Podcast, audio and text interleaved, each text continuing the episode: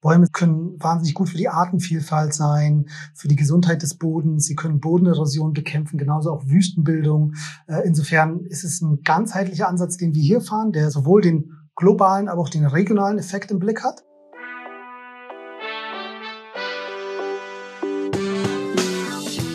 Willkommen bei Studio 36 Presents, dem nachhaltigen und sozialen Podcast aus Kreuzberg in die Welt.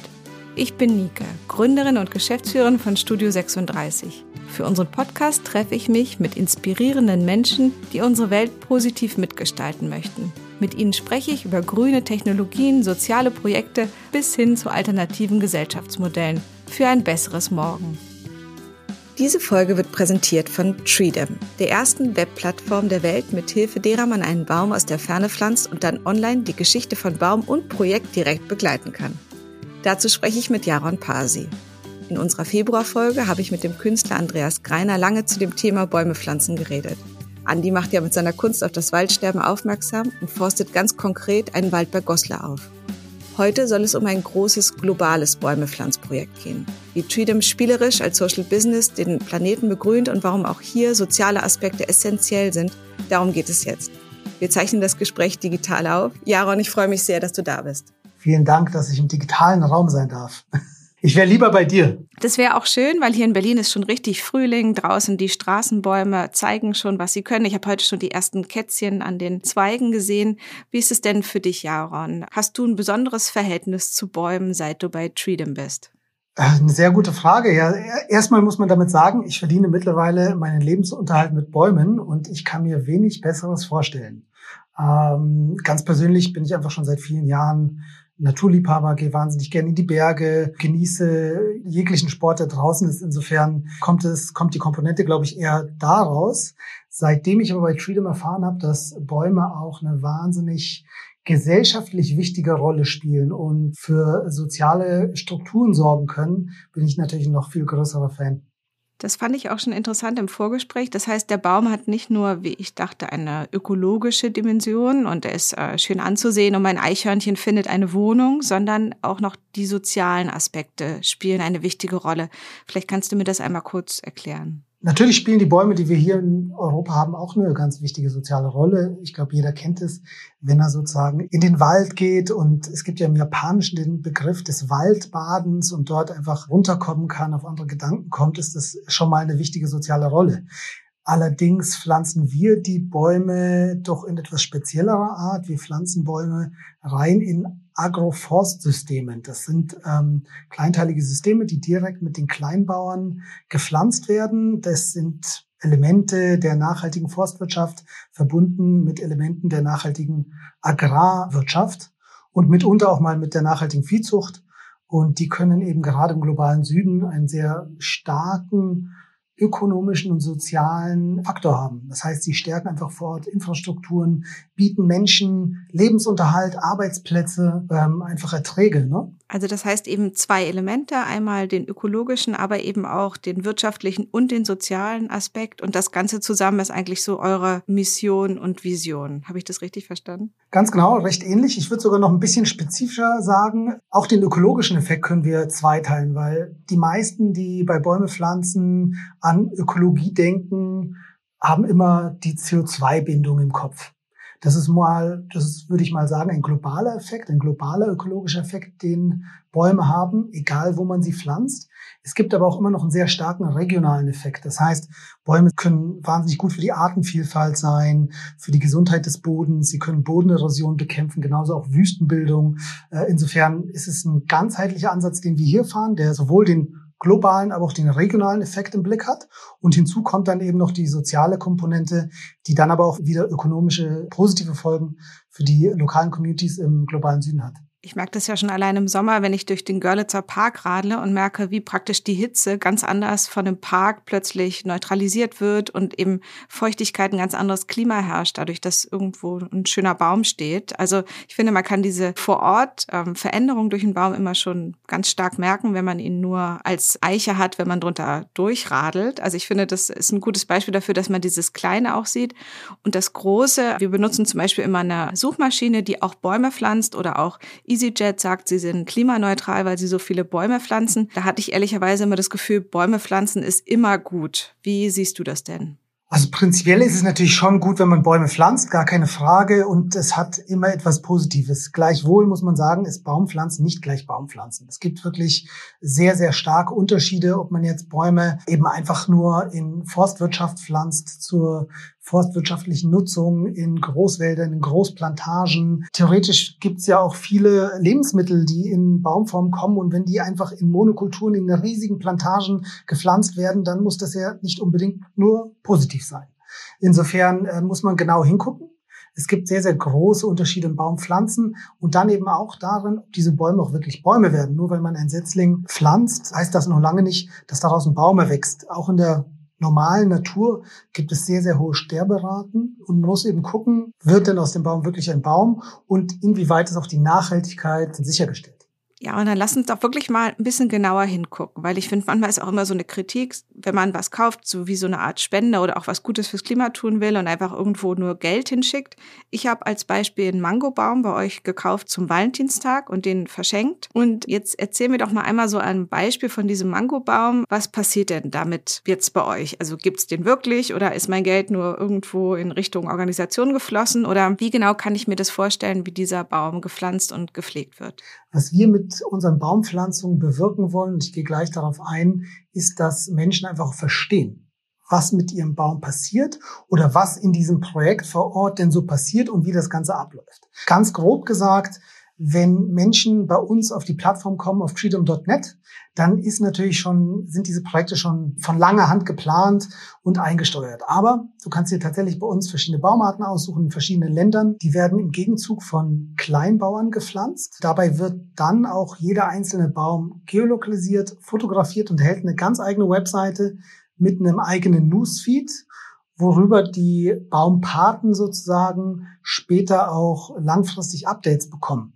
nicht nur zu ihrem Baum, sondern zum Projekt vor Ort. Man erhält, wie gesagt, ein ganz, ein echtes Foto von seinem Baum, die genauen Geodaten. Das Ganze wird auch auf so einer Art Google Maps dargestellt und im Anschluss kriegt man einfach Updates, spielerische Updates, die erklären sollen, was Baumpflanzen vor Ort denn so bedeutet. Das heißt, was es für die Menschen bedeutet, für die Kleinbauern, was es für die Natur bedeutet, welche Funktionen die jeweilige Baumart in diesem lokalen Ökosystem spielt und so weiter und so fort. Und wenn der Baum jetzt da ist, der Mangobaum, ich habe ihn aus Liebe verschenkt, machen die denn vor Ort wirklich einen Unterschied für Menschen? Weil viele sind bei uns nach dem Abi dann irgendwo nach Afrika gegangen und haben dann da ökologisches Heizen beigebracht. Und ehrlicherweise ist es ja auch zu Recht heute so ein bisschen in der Kritik, in anderen Ländern Gutes tun zu wollen, mit zum Beispiel reinen Spendensachen. Hat denn ein Baum bei euch schon mal wirklich in einem Leben einen richtigen Unterschied gemacht? Das kann ich erstmal mit einem klaren Ja beantworten, da freue ich mich. Und genau das kannst du eben auch auf der Plattform mitbekommen. Das heißt, wir veröffentlichen auch in diesen Newsfeeds immer mal Video mit Interviews von Kleinbauern oder einfach mal mit Projektmanagern, mit Agronomen vor Ort, die genau diese Geschichten erzählen. In Vorbereitung auf dieses Gespräch habe ich mir nochmal angeschaut, welche Updates so meine Bäume in den letzten Monaten hatten.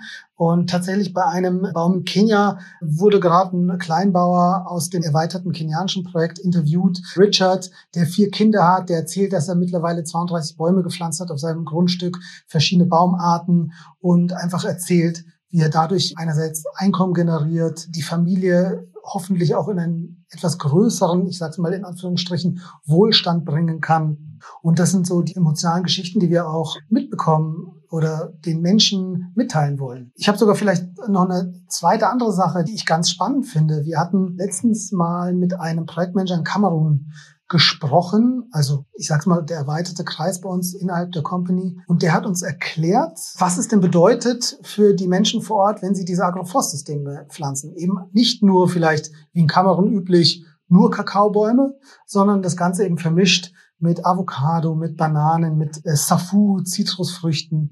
Nämlich, dass die Kleinbauern plötzlich eine ganz andere Abhängigkeit entwickeln von nur einer Frucht, der Kakao die ähm, ursprünglich eben nur, ich weiß nicht, einmal im Jahr, ich glaube Oktober bis Dezember, Januar, ich hoffe, ich kriege das jetzt noch richtig zusammen, also in, in diesen Monaten reift und sozusagen auch nur in diesen Monaten dann ein Einkommen hat.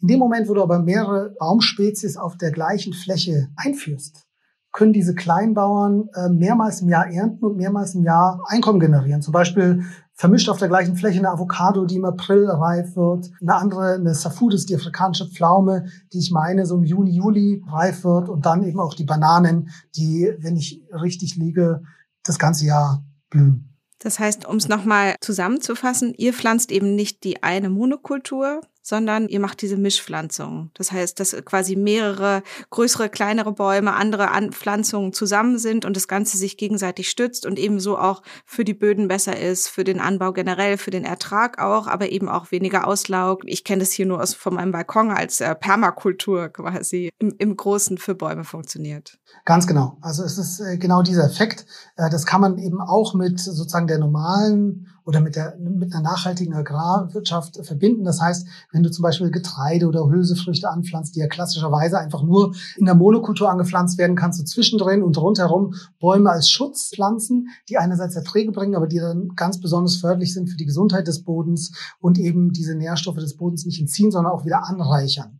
Und in Europa kennen wir so ein System in etwas veränderter Form, ist aber auch eine Art Agroforstsystem. Das wäre die Streuobstwiese, die klassischerweise vor Kommunen gepflanzt wurde. Verschiedene alte Apfel- und Birnenarten auf einer Fläche, die dann auch der Kommune zugutekommen. Vielleicht kommen wir auch direkt, wo wir jetzt schon quasi auf der deutschen Streuobstwiese gelandet sind, darin auch wirklich einmal nach Deutschland zurück. Das schöne Wort, der deutsche Wald, den wir auch auf unseren Münzen immer wieder haben. Wir hatten schon die Kulturfrauen, haben wir schon einmal in einem Podcast besprochen, praktisch die Frauen, die nach dem Zweiten Weltkrieg aufgeforstet haben. Nun geht's, ob jetzt der Wald deutsch ist oder nicht, ist mir wissen egal. Dem Wald geht's auf jeden Fall nicht gut und wir haben eine zweite große, starke Welle des Waldsterbens. Das heißt, die Bäume gehen ein, einmal durch die Klimaerwärmung, aber natürlich eben durch diese Monokulturen, durch den Borkenkäfer, durch andere Käfer, die einfach zu viel vorkommen. Was ist so das, was du dir wünschen würdest für die Länder, die so ganz nah sind? Und was, was denkst du, was könnte die Einzelne, der Einzelne tun?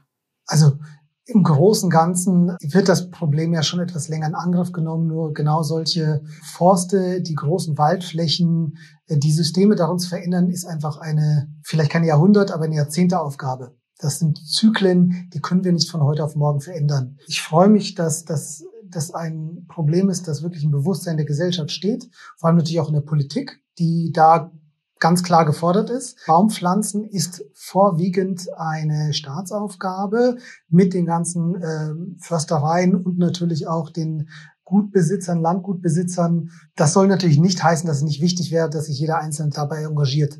Das Bewusstsein ist glücklicherweise da und es gibt auch ganz tolle ähm, Organisationen, die das hier übernehmen. Wir haben uns ganz einfach auf den globalen Süden spezialisiert, weil wir einfach wissen, dass wir damit eine viel größere Wirkung im sozialen Aspekt haben. Und deswegen sind wir spezialisiert auf den globalen Süden und da liegt auch wirklich die Expertise unserer Agroforstmanager und weniger hier im europäischen Raum.